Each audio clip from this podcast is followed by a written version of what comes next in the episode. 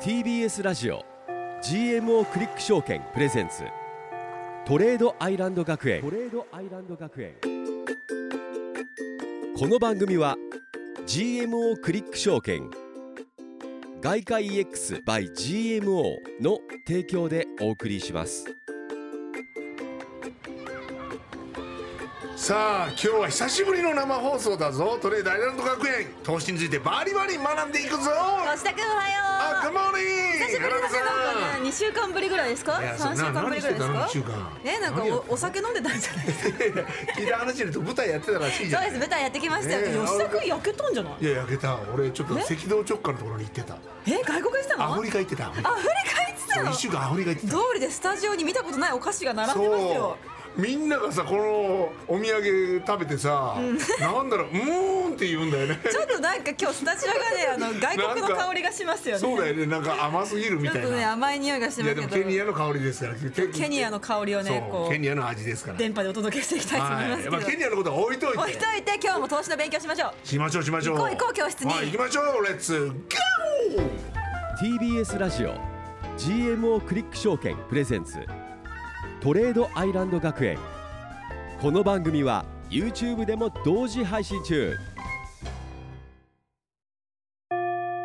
GMO クリック証券プレゼンツトレードアイランド学園ここは個人投資家を目指す皆さんのために具体的な投資のノウハウを学ぶ学園ですツイッターは「ハッシュタグトレアイ学園」先生への質問はトレアイアットマーク TBS.CO.JP TOREAI アットマーク TBS.CO.JP までお送りください起立礼着席毎回立つために さイヤホン抜けてますよさあ本日もレッド吉田君と花田美穂が生放送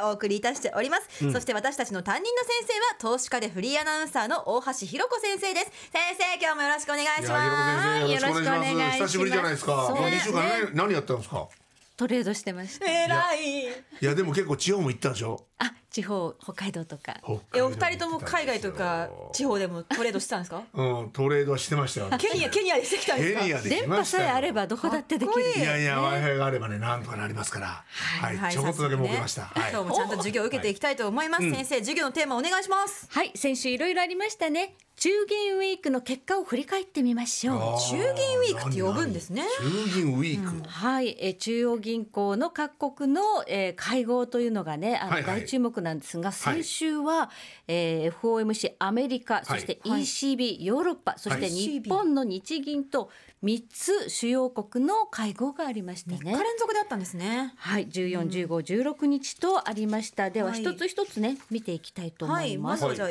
FOMC からですかね。ではニュースを読みたいと思います、はいアメリカの中央銀行にあたる FRB 連邦準備制度理事会は金融政策を決める会合を開き、去年3月に利上げを開始して以降初めて利上げの見送りを決めました、はい一方政策金利の見通しについては年内に2回の利上げが想定される内容となりましたというニュースです、はいはい。利上げの見送りというのは予想通りだったんですが、が予想外だったのは、うんあと2回もしかしたら年内に利上げするかもしれないよというメッセージがこ国れがサプライイズだったってことですサプねライズですね利上げするっていうことは利息またがス上がるっワてッこプと上がっでちすゃようってそことうですねねそういうことですね。ドルがまた強くなるじゃないご名答。おだからドルが上がったんですよ。ありましたねそのグワン瞬と間に一気に上がったもんねもうね142円ぐらいまで行きましたね。はいえはい、アメリカはまだ利上げをする可能性があるという結果になりました。これはやはり根強いインフレがなかなか下がってこないなというようなところがあるんだと思いますなるねほ。ど、はい、えそして、うんえー ECB 理事会もあったんですが翌日その前に日銀の金融政策決定会合これも押さえておきましょう。はいお願いしますでは花田さんはい。日銀は金融政策決定会合を開き、金長期金利と短期金利に操作目標を設ける今の大規模な金融緩和策を維持することを決めましたいい。ですよ長期金利の変動幅についてもプラスマイナス0.5%程度とこれまでの内容を維持しました。はい。この長期金利の変動幅についてもこれまでの内容維持これ YCC のことです。 YCC なるほどはいイールドカーブコントロール、国債のね、はいそうです、YCC は変更なしとなしいうことで大規模緩和維持これも日本はかなりインフレになってきてるのになんでまだ緩和やってるのというね声も聞こえてくるんですが、はい日銀は物価が年度の半ばにかけてこの物価のプラス幅がどんどんどんどん下がっていくっていうふうに予想してるんですね。えそして賃金の上昇を伴う形で2%の物価目標を持続的に達成するためにはまだ金融緩和の必要があるというのが日銀のスタンス。だでからも金融緩和の必要があるイコール、はい円は弱くなりますよね。そうですね緩和してるし金利はまあ基本的には政策金利マイナスだから。はいマイナス金利アメリカはあと2回利上げすっていうんるですよね。もうそりゃドル買うぜってなるよそうなるよね。単純な考えだと単ね。純に考えたらそう単ですよ純にねトレードしようと思ったらドル買っとけばいいんだってなるけれども、相互はやすやすとは上がってはいかないでしょまた。またこれがあの三者会談っていうのがありましたでしょ、はい三者会合っていうのが、はいまあ、これ日本の当局としてはこの急速にドル円相場が円安になるとちょっとこう今為替市場を注視しているとかね、はい。えーあんまり急速な変動は好ましくないとか、はいそういうことを言ってこう、あの少し牽制発言をしますので、はいそうするとドンと下がったりする。為替介入来るかもっていうことですよねはいこれ為替介入が来たらドーンと下がるんですか。やっぱ介り入が入ったら実弾が入ったらやっぱり円買われますのではい。下がります、ただその後またどうなるかわからないですけどね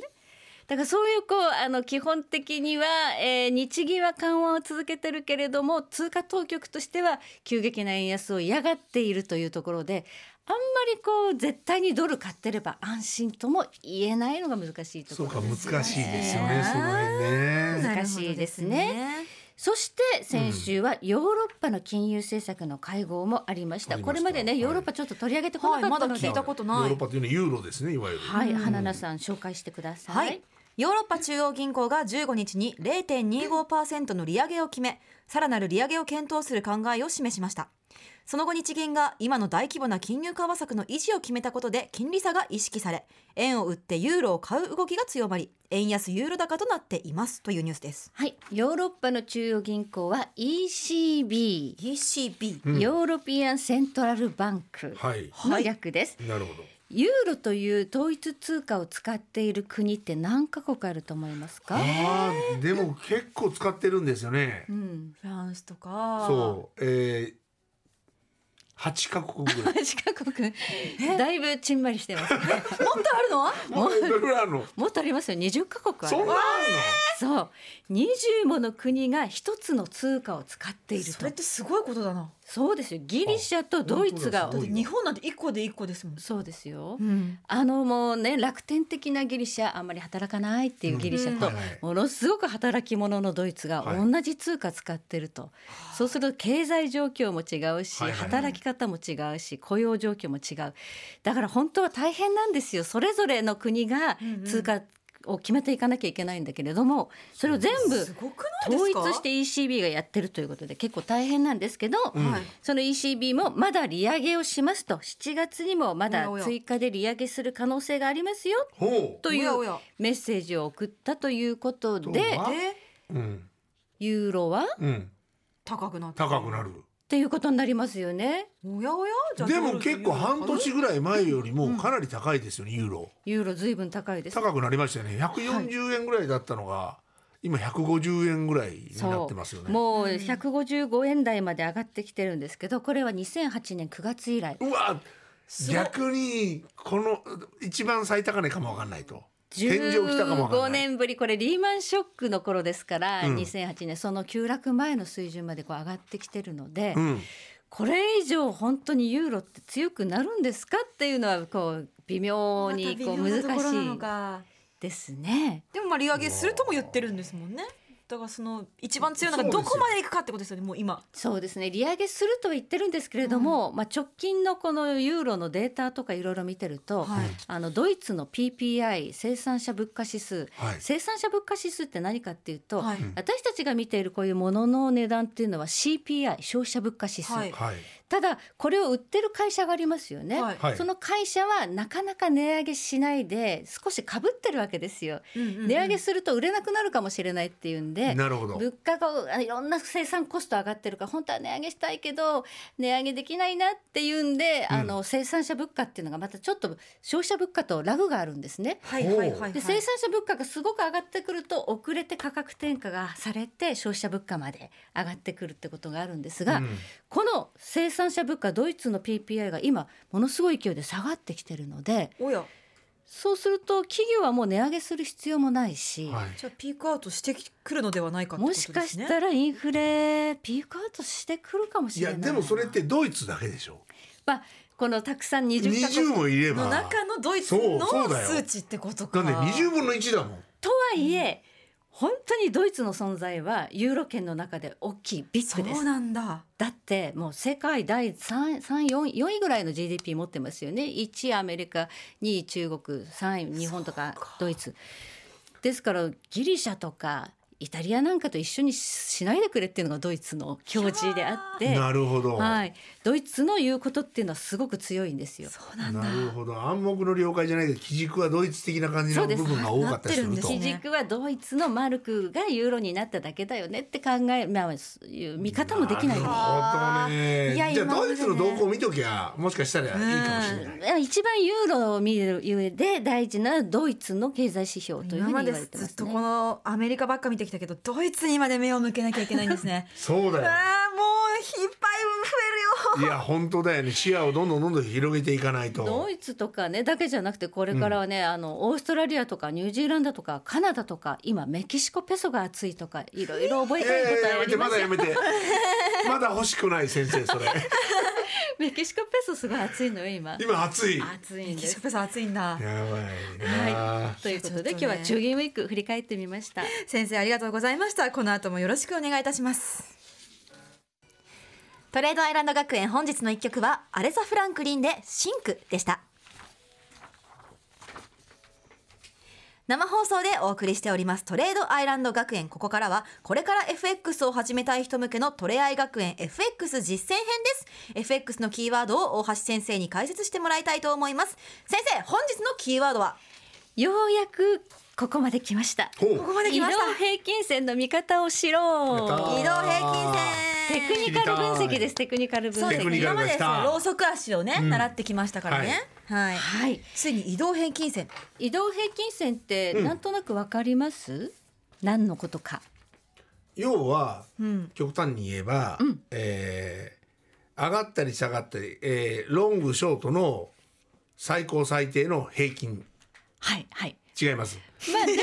あでも難しいか、まあでもまあまあまあまあ平均値だから、うんまあ、少し当たってるうん、 20点ぐらいかな、 20, 20点低いな引く。え20点満点中じゃなくてちょっと待ってあの一日のあのローソク足一本できますよね、はいはいその5日分とかうんうん20日分とか、うん過去に遡ってこの何日間の平均はいくあのどのぐらいの水準でしょうということですね。うんうんだから5日移動平均線っていうと過去5日分のローソク足の終値の合計を5分の1にするというふうにして平均値を出してその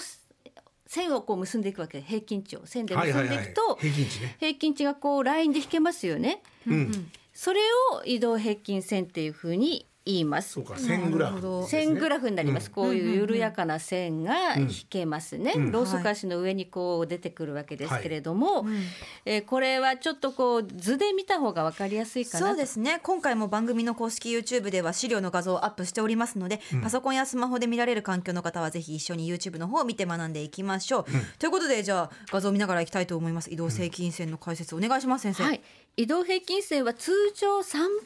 ぐらい表示させる方が多いかなと思います、はいえー短期線短期線中期線、はい長期線この3本を表示させるというのが一般的です。で何日に設定するのが短期線かというと、はいはいこれ人によって違うんですけどあ違う一般的な事例を紹介しますね、はい5日間の平均を短期線うんはいでこれはだいたい1週間の営業日月曜から金曜までが5日間なので、はいはいはいだから1週間の平均値を結んだのなるがほど短期戦です。でに25日線が中期戦、うん中期戦は25日にしましょうそうするとこれは1か月だっていうのが想像がつきますよはいね。わかりますだいたい1か月ははいい。で、えー長期戦は、えー、75日でだいたい3か月ぐらいうん。の平均をこう表示させましょう3本の移動平均線を表示させましょう、はいということでこの3本の移動平均線の関係性から、えーここは買いのチャンスだ売りのチャンスだっていうことを見ることができるんですがはいどうやってそれはうん次回にして、おうあはい。うわもったいぶりますねええ聞きたい今うん日ははいこの5日短期戦だけを表示させて、うんはいその意味と見方を皆さんにしっかりと覚えていただきたいと思います。了解おー5日間ね短1期週戦間だけを見てみようってことそうオでッケはい、じゃあ5日間だけを表示したチャートというのを今ちょっと表示させておりますので見てください。はい。さあこの大きなグラフの中でチはいャートの中で、ーえーこの黄色いラインが5日線です。はうんい。はいこの五日線の上にロウソク足がいる時とうん五日線の下にロウソク足がいる時と、まあ、五日線に絡んで動いている時とありますよね。はいありまありますすね。はいこのね五日線の上にロウソク足がピョンと出てきた時っていうのは、うんうん過去5日にこのドル円相場を買った人はみんな儲かってるって状態です。なるほどうわーそういうことか。はいはい、この五日線が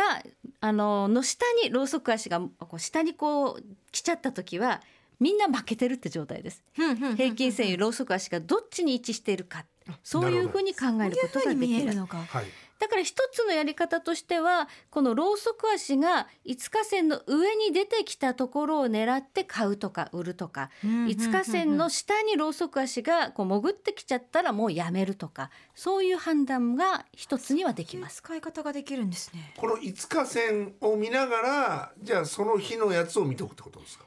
5日線を見ながらそこをロウソク足がこうどうなったかによって売買の判断をするってことですね今どうしましょうかっていう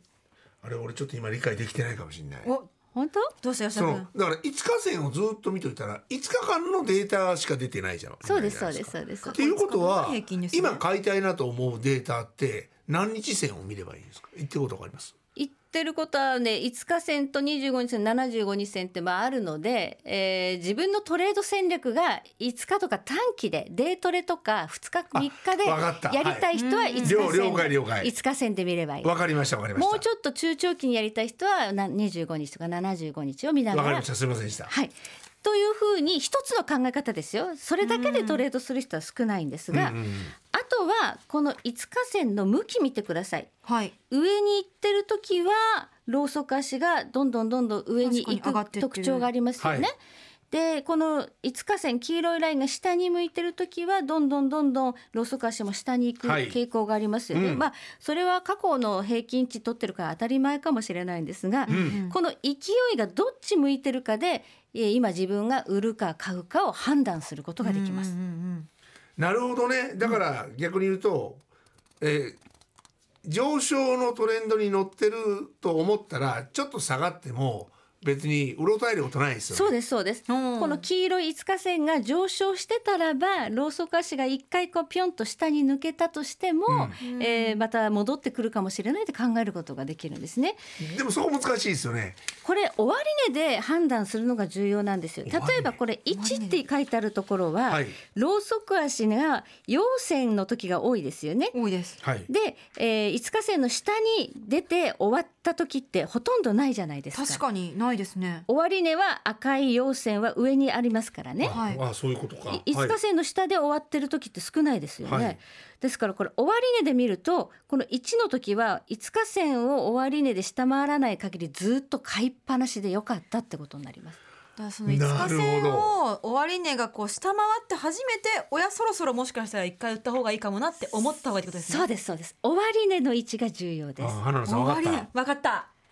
すぐそのあの上下することによって、あ、うなんか売ろうかな買おう怒かられてなまって言すってる私。じゃんあ。はいそうですね。なそれるほどこダメなんだよ。こで持ってていいしここ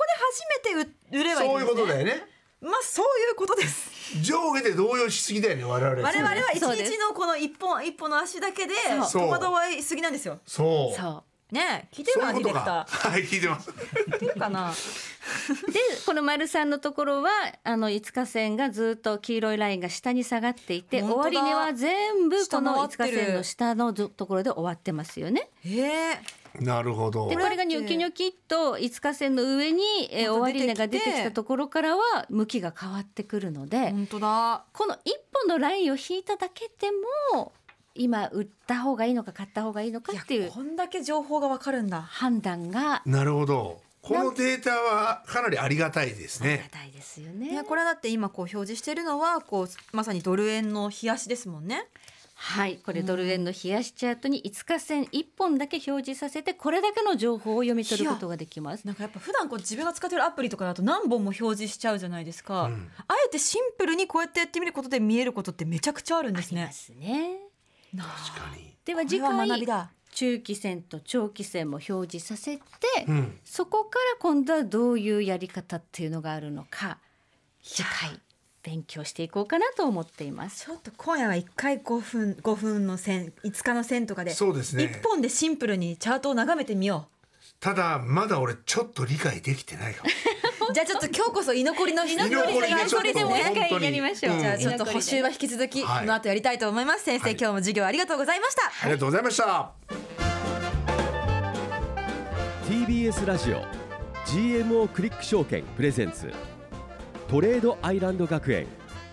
この番組は YouTube でも同時配信中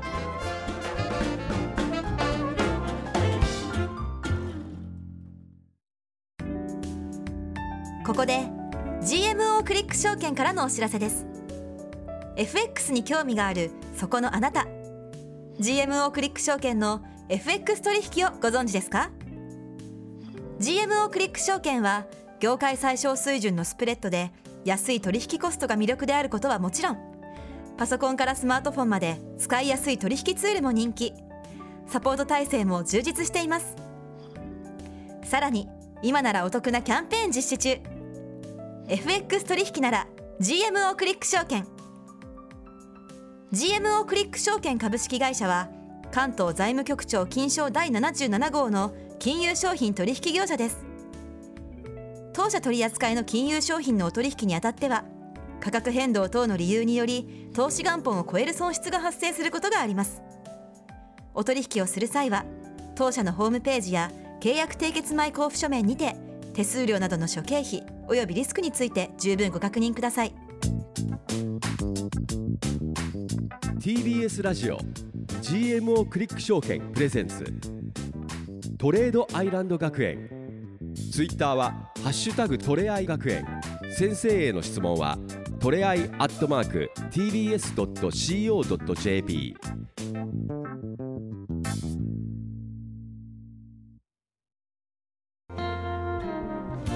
TBS ラジオ GMO クリック証券プレゼンツトレードアイランド学園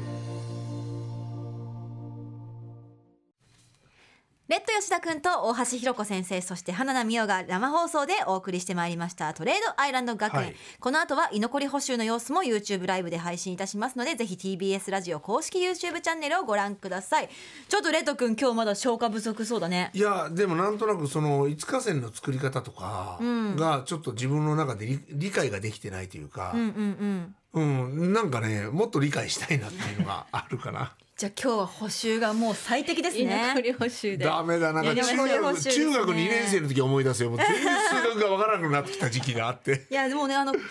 ブの方でもねたくさんコメントとかでもね先生に質問もできますのであぜひぜひそうだねそれ聞いた方がいいわからなねい方がいました今ら日なんかラジオでねやっぱりちょっとねそうですね平均これは線平想像均し線やるにくのかっってたかも難しれませんしいかもしれねないけどもねでもたくさんコメントとかをねいつも Twitter とかにもメッセージありがとうございでまもす、大事なのは5日線25日線75日線なんだっていうそうそれが非常に大事なんだっていうまずはね。まずはちょっと引いてみましょうということですね。そうですね本当に五二十五七十五が重要かどうかは人それぞれ設定変えたりしますので。でトレンドが上昇であその5日線の上にあったら、はいとりあえず買い上なん昇っだぽいねそう強い強いトレ売ンド。らなくていいんだっていうね、はい。という感じですけれども本日はここまででございまあすもう終わりはいここまでのお相手は花田美桜とレッド吉田と大橋ろ子でしたまた来週また来週 TBS ラジオ GMO クリック証券プレゼンツトレードアイランド学園この番組は GMO クリック証券外貨 EX by GMO の提供でお送りしました TBS ラジオ GMO クリック証券プレゼンツトレードアイランド学園ツイッターは「ハッシュタグトレアイ学園」先生への質問はトレアイアットマーク TBS.CO.JP までお送りくださいさあここからはトレードアイランド学園の放課後延長戦でございます TBS ラジオ公式 YouTube チャンネルのみでの配信となりますはい引き続き補習も大橋ひろ子先生と一緒ですよろしくお願いしますよろしくお願いしますはい、移動平均線のね、いまやあ、見方一本で見てみようっていう授業ですけどそうどうで単すか純単純に考えられてないのかな俺はなどこが難しかった確かに、その平均線の、んえーローソク足の平均線に、えー線をどんどん引いていくわけですよね違そううんですかロウソク足またのそれと違うもんでしょ終値を5日分足して割りますよね終わり分終値だってあの1日の値動きっていっぱいあります値段あありりまますすよね、はだから終値確定してから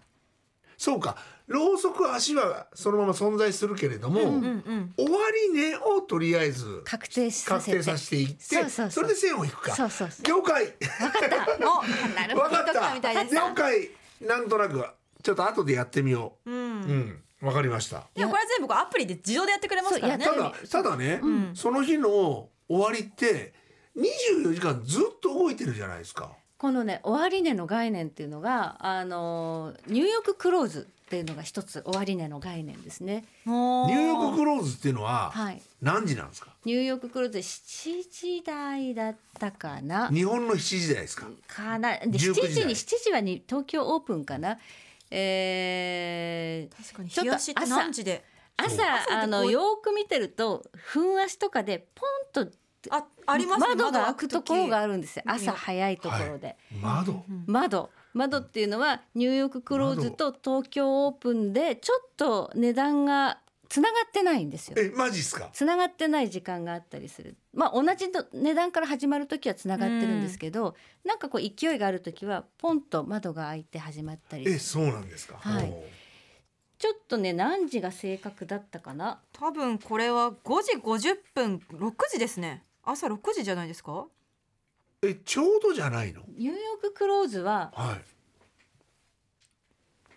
午前6時になってます午ね前6時ですよね、え、それは、えー、日本の午前6そう時でにす閉まるそってうそこうとそうアメリカ市場はまあ日本が眠ってる間に開いて動いてるじゃないですか、はいでやっぱりこう閉まる時間っていうのがあるのでということは、うんそのニューヨーク時間の6時に終わった終わり値がが。終わりに確定してローソク足1本誕生するわ日けです足よが誕生するとそう終わり値確定すると陽線なのか陰陰線線ななののかかっていう。はい、そこで点を置けばいいわけですね。そこに終わり値で点が5つできました今日終わってその平均が自動的に計算されてこうラインで引かれるわけ毎日なるほど。これも自動的に計算されるから、もう大丈夫だって言えば大丈夫なんですね。自分で計算しなくて大丈夫です大丈夫ですか。今は、なはるいほど。自分で計算したい人はどうしますればいいですか。レいッド君は素晴らしいですね、はいしていいんですよいですか。はいなんか書いていきたいなと思う。ああすごい昔じゃあは俺みんな手書きで書いてた今週一週間やっていきますよ。えー来週持ってきましょうか。本当に？いやごめんなさい。じゃあやめましょうか。本当にとか言われるとなんかやるの。だからじゃあ前回ちょうどそのロウソク足のただのそのね下根とかを結んでみてレジスタンスラインとかサポートラインを引いてみようねっていう授業をしたじゃないですか、はいはいそれとまた別だから別だもんねそうだからこれは勝手に表示させといたらいいんじゃないですかなんだろうそこ面倒くさがり屋の女がいるな。ここに。いいじゃんアプリがやってくれるんだからねだってあの移動平均線を自分で引くってことはローソクはしちゃうと書かなきゃいけないんですよはい。書いていかないと線引けないじゃないですでかも一日の終わりに書けばいいわけじゃないですか。ロースチャートも書くのチャートを、じゃあ普通に。はいちょっと来来週手書きチャート楽しみ手書にきしチてャまーすト書いてくるのいやマジでやらなきゃいけないからね言い出しっぺですからねいやとりあえず1週間やってみますわおえなんかわかんないですけどでなんかそういうことからやり始めないとまあでもなんか入ってこないと思うんで自分で計算してみるっていうのは確かにそうなんかそう常ですねにデジタルだとなんかあんまりこう頭の中残らないんでちょっとアナログ的な感じでちょっとケニアイズ自ム分がでちょっとそうケニアケニアイズムが今日ケニアでそうなのよ強い。そうなんかねこうやっぱ大地を感じてそうそう大地を感じながら踏みしめてはい自分の足でね。こう足歩でいていくっていうねちゃんとチャート作ってね裸足でも元気なんだっていうね。そう靴なんかなくていいんだみたいな。すごいでなそれは置いといて。のチャート書いてくるっていうんでで、ね移動平均線までひ自分で引くってなかなか珍いやしいだからその方眼紙買うんですよでもそ方の眼時紙はだ方眼紙。 そうですよそっからじゃまないためんどくせえな。普通の大学ノートにチャートって書けないよ書けないですね。だってマス目ないこでこすにもんねマス目がない とりあえずこの一週間やってきますよ。ええそれすをごい要は五日線でいいですか。 5日でも1週間だから過去のいあの5日分も見見てからじゃないと始まんないのでなるほど。何日ぐらい前まで遡ればいいですか。いやすこんなこと言い出す生徒は初めて なんで確かに移動平均線自分で引きたいっていう生徒さんは初めてなんでこれは先生が困惑してますよ結果引かなくていいパターンなんですか自分で書かなくていいパターンなんですかまああの自分でこう書かなくてもいいけどあの答え合わせするのは重要かも。えーはいそうそうなんですそようあの、か意外と過去5日間の終値そをう計算あの足してごあの5でで割割っっててえーその数値がここの移動平均線に本当になってるかなみたいなことをおだから極端に言えば、えー携帯のアプリとかではいそれをやるのと書くのとではなんとなく僕的に書く方が頭に入る気がするんですよ。確かに、まあでももちろんそうですよね昔の人はやっぱりみんな書いてたんでそうなんですよチャートって足し算して割り算してたんですもんねアプリだとなんとなくスルーしがちなんでそれは確かにねちょっと一遍やってみます。便利なおのじゃであちょっねと来週までのそう何方を眼紙ねお夏休みの研究もみたいなのすごい間違えてるかもわかん ない。これ違いますよみたいな。来週どんなのえが来る何かやってたんですかみたいな。これは何だっていうのが何ですねかみたいな。平均線を書くためには本当に過去遡ってローソク足書かなきゃいけないので、まあせめて6月スタートぐらいからローソク足書い全て部ローソク足を書いて一ヶ月ですよねまあ5日前から書いてもいいけどいなんか5本書いてこんこなれこれしかないですからねこんな平均線こんなビって書いて合ってるかどうかよくわかんないなみたいな6月分ってことですよなるほどね。ちょっと意気消沈してるちょっともうねそんなやらなきゃいけない。面倒くさいなみたいなことになってるじゃないですかまず1週間でいいですしちょっとどんなものが出来上がるかわ先かりま生した想ちょ像っとで一きな回いんねちでょすっとけ一回ど、待ってみましょうじゃあはいだから6時から始まって6時に終わるわけですもんそうね。ですよそうであす6時から始まるのかな。違うどこどこで終わりねチェックするつもりですかいやだから6時の段階の6時の段階の日本の、えードル円の値段。値段うんを GMO のアプリで見てはい。っていうできまんせんそれ。できないそれは。別にそれをやらなくてもローソク足 ローソク足のとこにこうピッとあれすると終わりねっていう確定値が出るかアらナログ否定派が多いな。朝起きて6時の段階にふわっと見見てこれだって数字見確て認するつもりそうか、それめんどくさいですね。それめんどくさいですよ。早起きしてやんなきゃ。そそれって六時の段階でこれですっていうのは出てないんですか。ニューヨーククローズのあの価格っていうのは多分で出ると思いますどうやれば出るんですか。それどはうやれば出るっていうのは昔はニューヨーククローズがいくらか4本値がいくらだったかっていうのを手書きで書いてたりする時代もあったので、はいうんそういうのがちゃんと出てるサイトとかもあったんですよ。ほうほうほうえー、4本値って言ってその日の高値安値始まりの終わり値みたいな。だけど今そういうサイトがどこにあるのかもちょっとわかんないななんとなくそういうのを理解しながらうんうん動きたいですね。動きい。たいなるほど本当に勉強熱心でもう本当に先生びっくりですいやいや、はい闇雲にこう花田さんやりすぎてる。ちょ ああまた怒られてる絶対に花田さんは痛い目見ると思うん違いでますすよよ。でも俺は。もうペソ私はペソしかねえみたいなこと言ってますけどペソペソ買いれやいやもほらほらご発注さんからもコメント来ますよ何ですかペソ熱い ですよね暑いんですあ軽いもんねペソ熱いですからねそう今そういやでも私は逆にその結構最近ポジポジ病ってずっと言われてたから、うん前回その2週間ぐらい前うんに収録したじゃないですか、うんでこうみんな親睦会したじゃないですか、うんその日になんかみんなノリでドル円買おうみたいになったじゃないですか、ああそでみんな買ったんですよその日うにそう買ったみのんな買って私はその2週間前から今日まで持ち続けてますず っでとロンドン結果上がったよね結果今まだあの利益乗ってますしあのなんなら懇親会の間にドーン下がったんだよねドカーン下がってみんなどうするどうするってなったんですけどそうみんな電車の中で「おい!」みたいな 帰り道懇親会途中からみんななんかやばいやばいやばいやばいみんななって無口になってたねみんな無口になってチャート見続けてた結ど果、うまあ、する乱高下がこういや持ち続けようっつってで私はちょっと2週間持ち続けて、ちょ正っと解スだワったじゃんップでちゃんといっぱいスワップももらいましたし、うんすごいんですよスワップ収入ねそうなんです、ちゃんとスワップ収入でだいぶねいただいたので、うん金利差って大き金い利差よ大ねきいって思いました、やっぱはりい。じゃあそう考えたら今後もやっぱりドルは買われていきますよね。下がったところはやっぱり買われると思いますねそうだからうん急急落した後に買っときゃいい可能性はありますそういう感ね。じですねやるとしたらやるとしたらなんかすごい大きく下がった時に拾っていくっていうやり方ですねそれですね。ね前回の時はその為替介入があるたんびに戻ってたみたいなのもありますしね。うんでも本当に介入入ったらもう3円ぐらいドーンっていっちゃう時ありますからそうねですよねだだからそう為替介入の危険が始まってくるとやっぱずっと握ってるのって怖いってこと怖いでっすていようことねで。す逆よにねね気がついたらもう夜はこんなに寝てる大間盛りにしてっていうことがあり本ますか当らはねなんか損切りはちゃんと置かなきゃダメですよっていうねはだかい。ら損切りの置き方もちょっといろんなパターンがあると思うんで、はいうん今度また先生にはいいろんなパターンの損切りの置き方、だから極端に言えば、利確するのは、えー損切りのに対して何パーセント上なのかとか、うん。まあ何パーセントっていうのは人それぞれ違うんだけど、うん絶対に損切りよりも利確の方が大きい目標を持ってエントリーしなきゃダメっていうことですねそう。いうことですね。はいうんオッケーオッケはい、コメントの方ちょっと拾わせていただきたいと思います。吉慶さんから、はい3年前まで400円だったベルギーのチョコが600円になってしまった。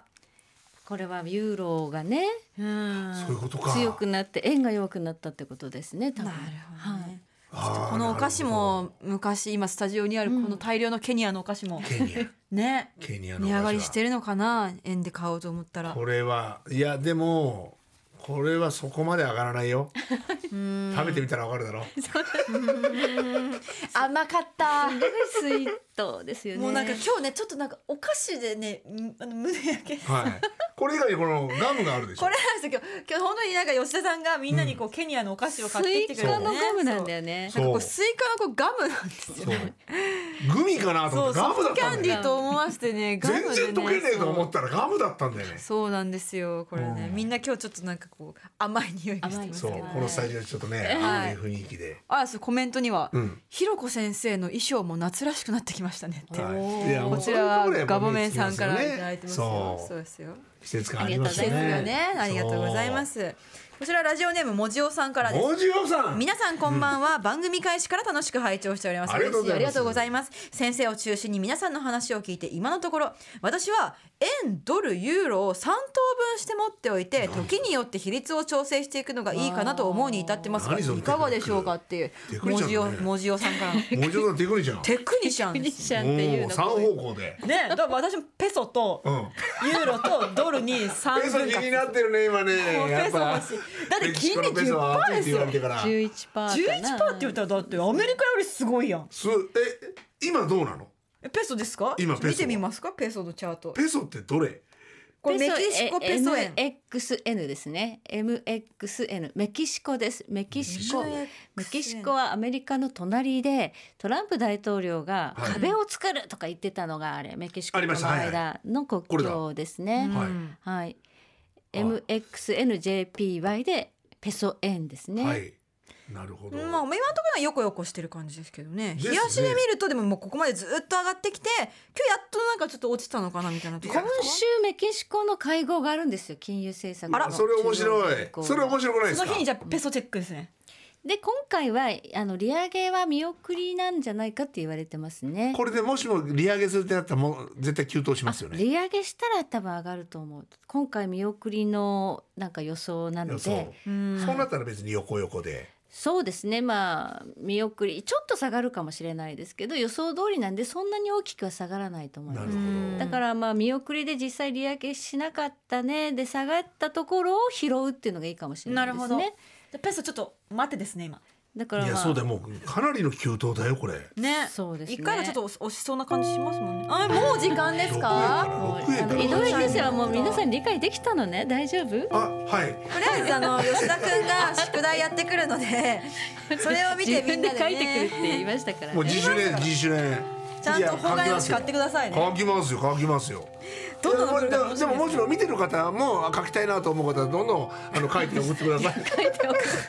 受付中です絶対書かね手えな作みりんな平均線をお待ちそんしなてい暇じゃます。ないからみんな。オッケーオッケー。いやたくさんねこうお便りとかもありがとうございます。はい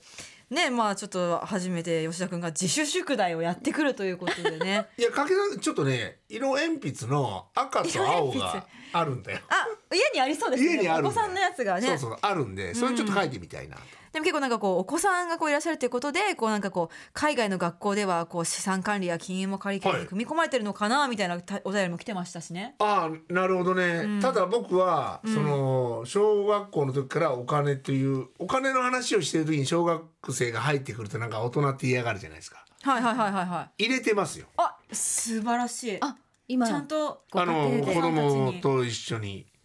なんでお金のことを考えてやっぱりはい今後生活していかないと大人になった時にそはうですね日はい本はやっぱりちょっと金融教育っていうのこれまであんまりやってこなかったけれども、うんこれからはどんどんやっていこうというだ方から大向橋に先ね生なんかもう小学校向けに金融教育やったらどうですか、小学生にね行きましょうよ行くんですかまずケニア からうんケニア から。